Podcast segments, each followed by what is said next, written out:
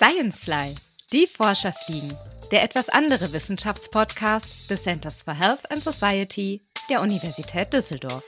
Von Eva Maria Holly und Detlef Maurer. Zwei neugierige Stubenfliegen im Zentrum von Gesundheit und Gesellschaft. Hier gibt es jede Menge Forschung. Und Frieda und Friedel sind mittendrin. Puh, heute ist ja was los. Ich brauche mal eine Pause. Ich gehe jetzt einfach mal raus vor die Tür und vielleicht kriege ich ja sogar ein paar Sonnenstrahlen ab. Da ist Eva. Wo will die denn hin? Sie geht Richtung Kräutergarten. Komm, wir fliegen ihr nach. Achtung, sie macht die Türe auf und schwupps, schnell durch. Pass auf, hier fliegen ein paar richtig dicke Brummer rum. Die rumsen dich einfach um. Lass uns lieber mal auf den Rucksack von Eva setzen. Gute Idee. Komm. Oh, da steht Peter Angerer, der Prof für Arbeits- und Sozialmedizin. Hallo, Herr Angerer, was machen Sie denn hier im Kräutergarten? Hallo, Frau Holly. Schön, Sie zu treffen. Ähm, ja, was mache ich im Kräutergarten? Ich habe gerade am Rechner gesessen und habe versucht, ein Forschungsprojekt äh, zu Papier zu bringen. Und dabei hat mir der Kopf geraucht. Und diesen, diesem Forschungsprojekt, da geht es darum, dass Naturkontakt die Stimmung hebt und die geistige Leistungsfähigkeit steigert.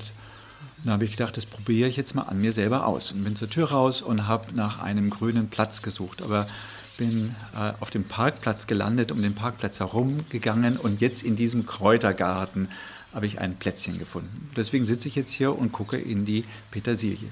Hm. Ein Forschungsprojekt zu Naturkontakt, was hat das denn mit Arbeitsmedizin zu tun?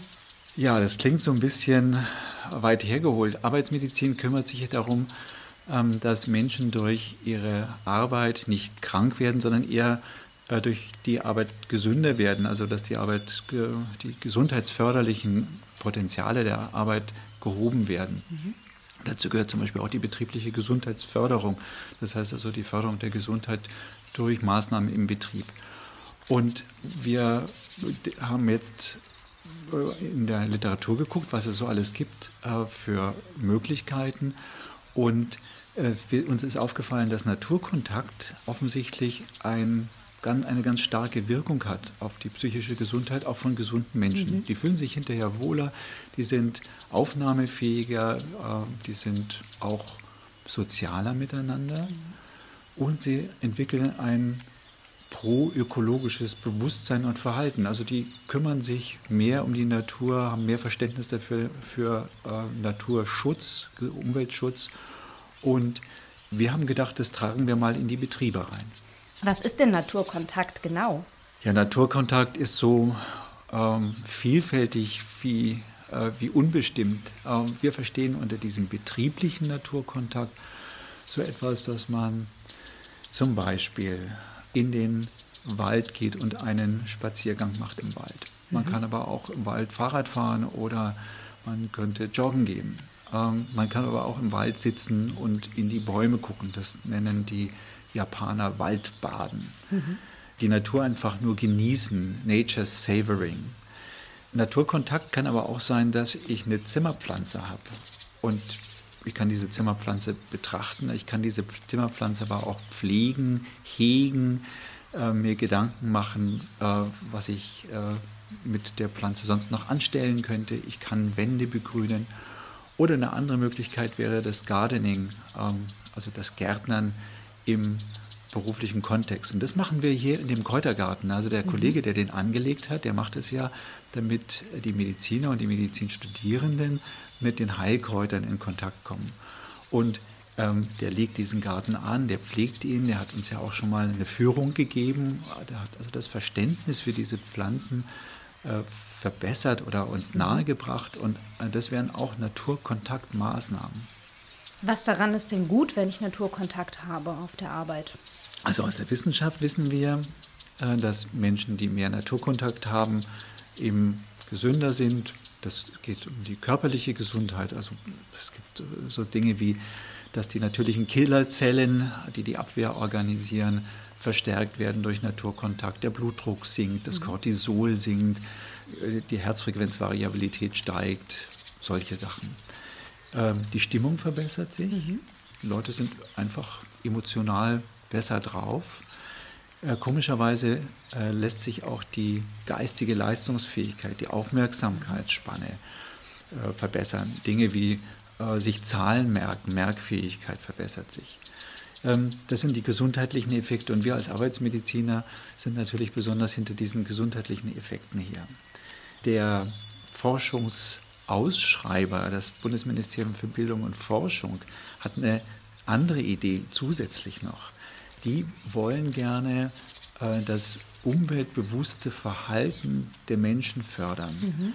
Und Naturkontakt führt zu mehr Naturverbundenheit und Naturverbundenheit wiederum führt zu mehr naturpositivem, proökologischem Verhalten. Mhm. Und was uns da auch noch umtreibt, ist, dass die Menschen überhaupt, jetzt insbesondere aber auch durch das Homeoffice, immer weiter voneinander wegrücken am Arbeitsplatz. Mhm. Und die Gemeinschaft, die soziale Unterstützung, die soziale Verbundenheit der Leute untereinander äh, ist ein ganz starker gesundheitsförderlicher Faktor, aber natürlich auch ein gesellschaftsstabilisierender Faktor.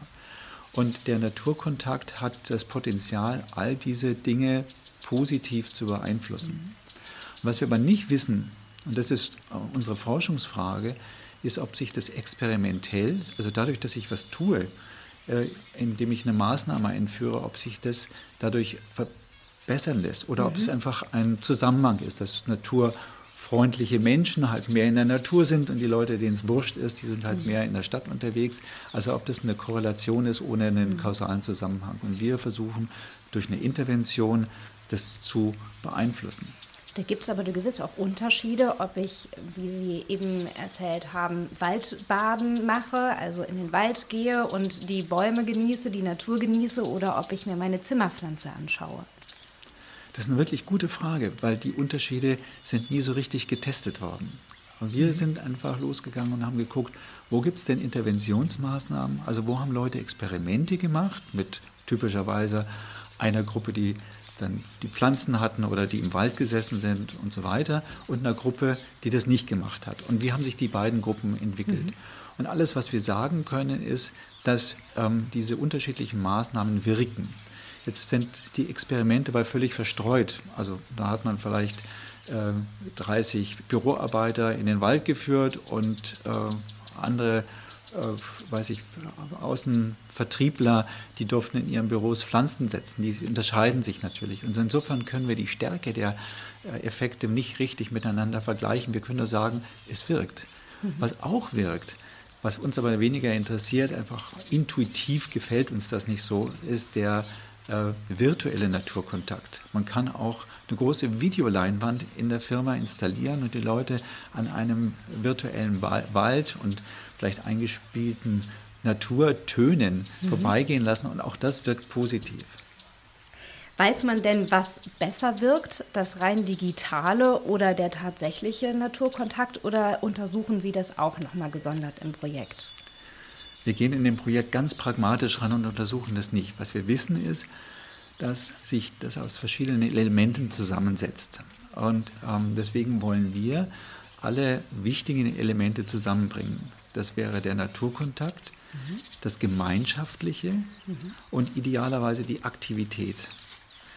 Also idealerweise wäre ein gemeinsamer Spaziergang, durch einen Park, durch einen Wald, vielleicht sogar noch mit Lernen verbunden. Und hier sind wir wieder im Kräutergarten. Also mhm. wenn wir hier in dem Kräutergarten umeinander gehen und uns der nette Kollege erklärt, was diese Pflanzen machen, wie die Pflanzen heißen, wie sie wachsen und so weiter, haben wir was gelernt, haben uns bewegt und wir könnten in einer Gruppe zusammen darüber diskutieren und überlegen, ähm, welche von den Pflanzen wir jetzt schneiden und daraus uns einen Kräutertee kochen und den Kräutertee gemeinsam trinken. Und dann wäre äh, das ganze Spektrum zusammengebracht. Mhm. Wir denken, dass das die größte Wirkung hat.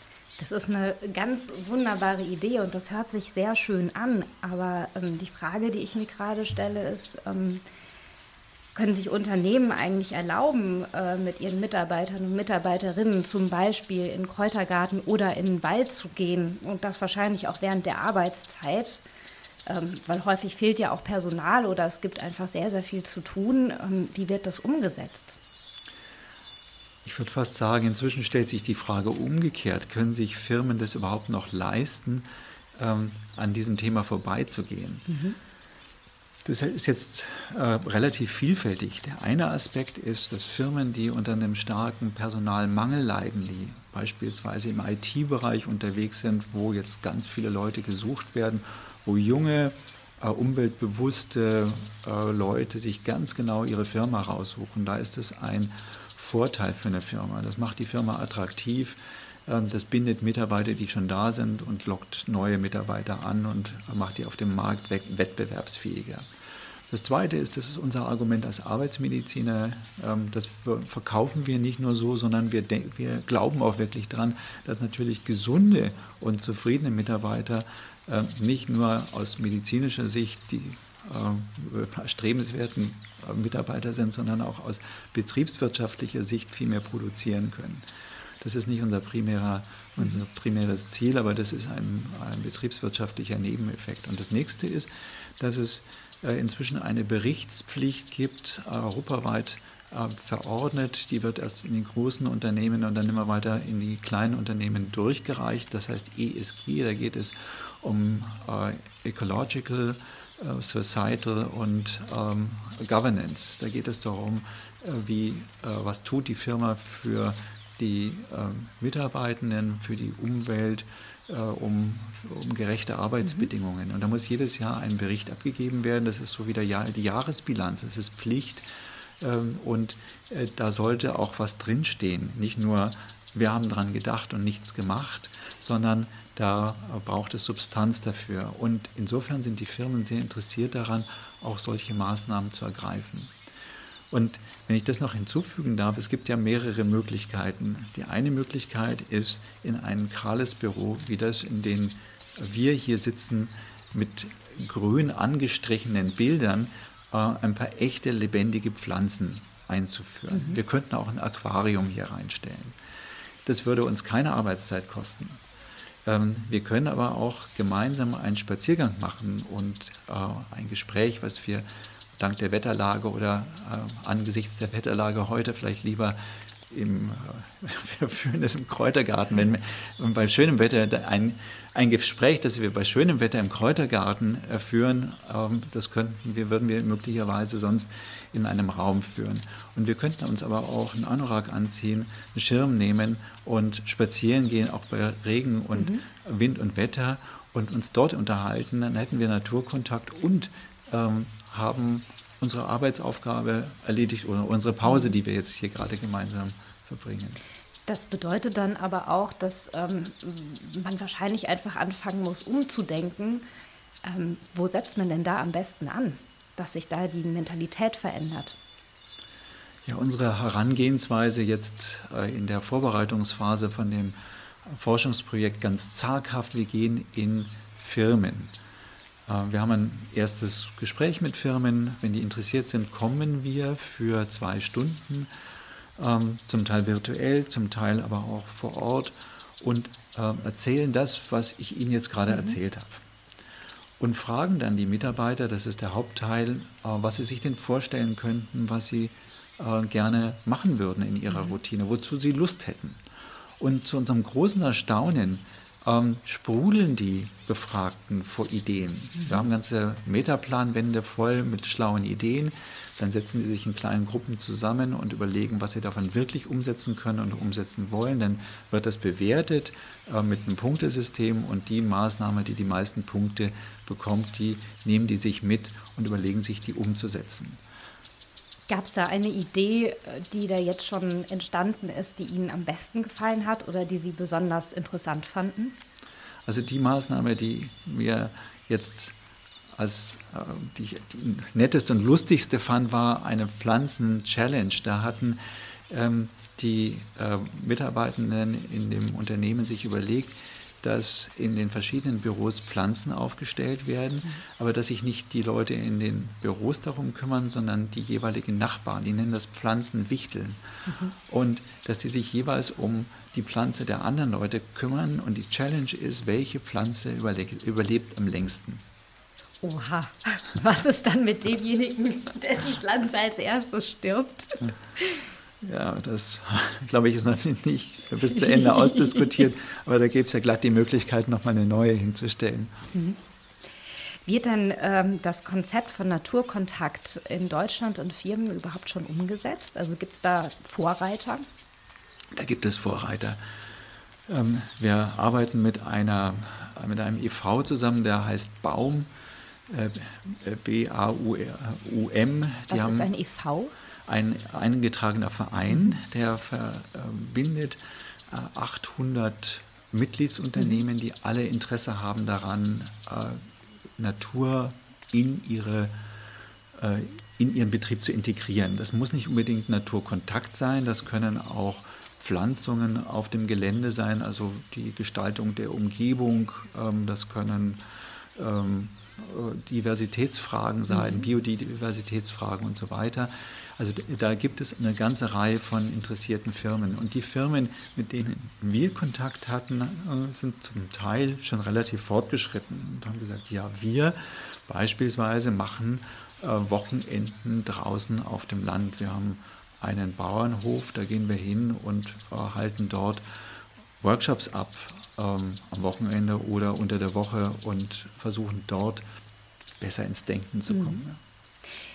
Ist das denn, wenn man jetzt sagt, am Wochenende beispielsweise, ist das dann Teil der Arbeitszeit oder kommt das quasi immer noch mit dazu? Also soll dieser Naturkontakt tatsächlich während der Arbeitszeit auch stattfinden und ist so eingeplant oder sollen die Mitarbeitenden in der Freizeit ähm, ja, das mit einplanen?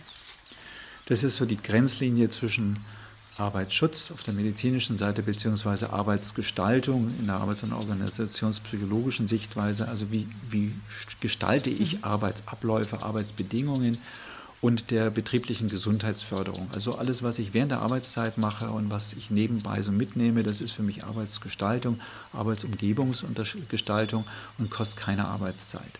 Das kostet eventuell eben äh, Geld für Anschaffungen, mhm. aber damit hat sich es auch. Während die betriebliche Gesundheitsförderung, das ist die bewegte Pause, die wir hier haben, das ist äh, der Betriebsausflug möglicherweise, wenn er äh, nicht in der Arbeitszeit stattfindet. Das wären die ganzen Angebote im Präventionsgesetz, die zum Beispiel die ähm, großen Krankenkassen anbieten, mhm. Stressprävention. Es gibt zum Beispiel auch die Ackerpause, das BGF-Institut der ähm, AOK Rheinland und Hamburg, die bieten eine Ackerpause an, wo sie mit den Mitarbeitenden, wahrscheinlich dann außerhalb der Arbeitszeit, rausgehen und, weiß ich nicht, Grün, Grünkohl mhm. pflanzen oder Tomaten. Und das stößt auf großes Interesse dann bei den Mitarbeitenden? Das stößt auf jeden Fall auf Interesse. Wie flächendeckend das ist, das weiß ich nicht. Daran arbeiten wir ja gerade. Mhm. Gibt es denn bei den äh, Mitarbeitenden auch kritische Stimmen?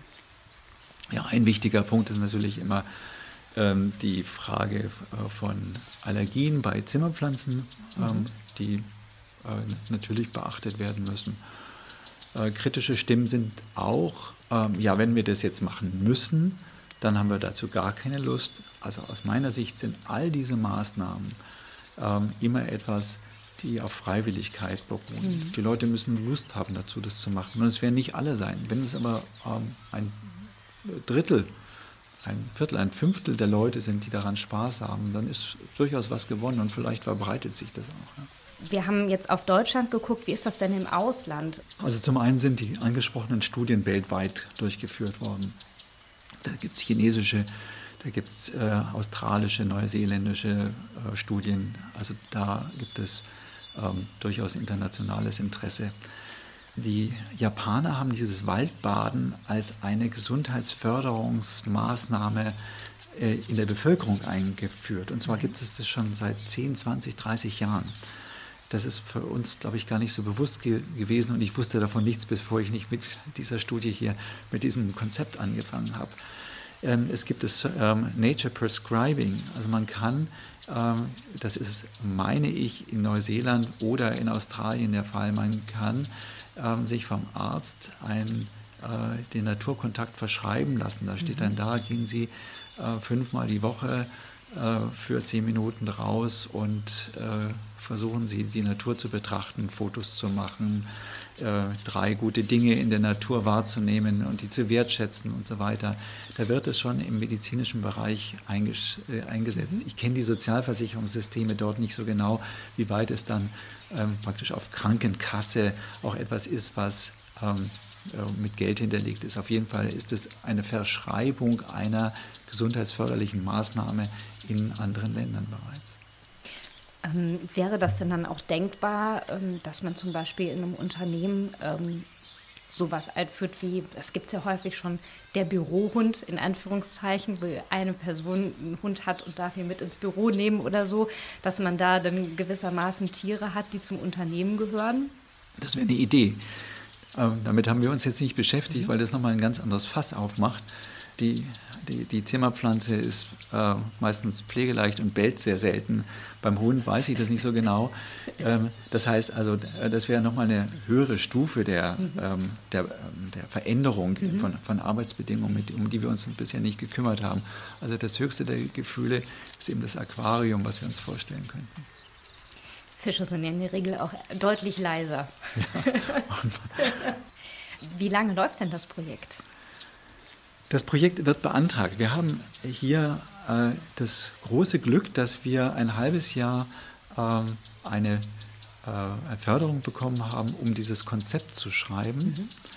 Und wenn das Projekt äh, dann an den Start gehen kann, wenn im Jahre 2025, dann würde es für drei Jahre laufen. Dann hoffe ich auf jeden Fall, dass Sie hier noch ganz viel Inspiration im Kräutergarten finden. Ja, ich bleibe jetzt ein bisschen sitzen und überlege mal, was diese merkwürdige Pflanze da hinten ist. Gut, ich werde wieder reingehen. Ich habe Luft geschnappt. Ich habe mich ganz wunderbar unterhalten und habe gleichzeitig hier noch die Pflanzen genossen. Dann bis ganz bald. Ganz herzlichen Dank. Selten hat jemand so ausführlich zugehört über das Thema Naturkontakt. Also schön, dass ich Sie getroffen habe. Bis bald. Tschüss. Ein Schmetterling! Ah, uh, wohl eher ein Schmetterding. Wenn man da nicht aufpasst, weht der einen mit dem Flügel in die Ecke. Lass uns wieder reinfliegen. Das ist mir zu stressig hier draußen. Hm, Friedel, du hast das Konzept mit dem Naturkontakt noch nicht so ganz gecheckt. Was? Das Luftschnappen hat wirklich gut getan. Ich fühle mich schon viel besser. Aber mit der frischen Luft sollte man es auch nicht übertreiben. Und drinnen im Warmen schmeckt dein Kräutertee erst so richtig gut. Das war Sciencefly, die Forscherfliegen, der Wissenschaftspodcast des Centers for Health and Society von Detlef Maurer und Eva Maria Holly. Wenn du noch Fragen oder Kommentare hast, dann schick uns einfach eine E-Mail an chs-podcast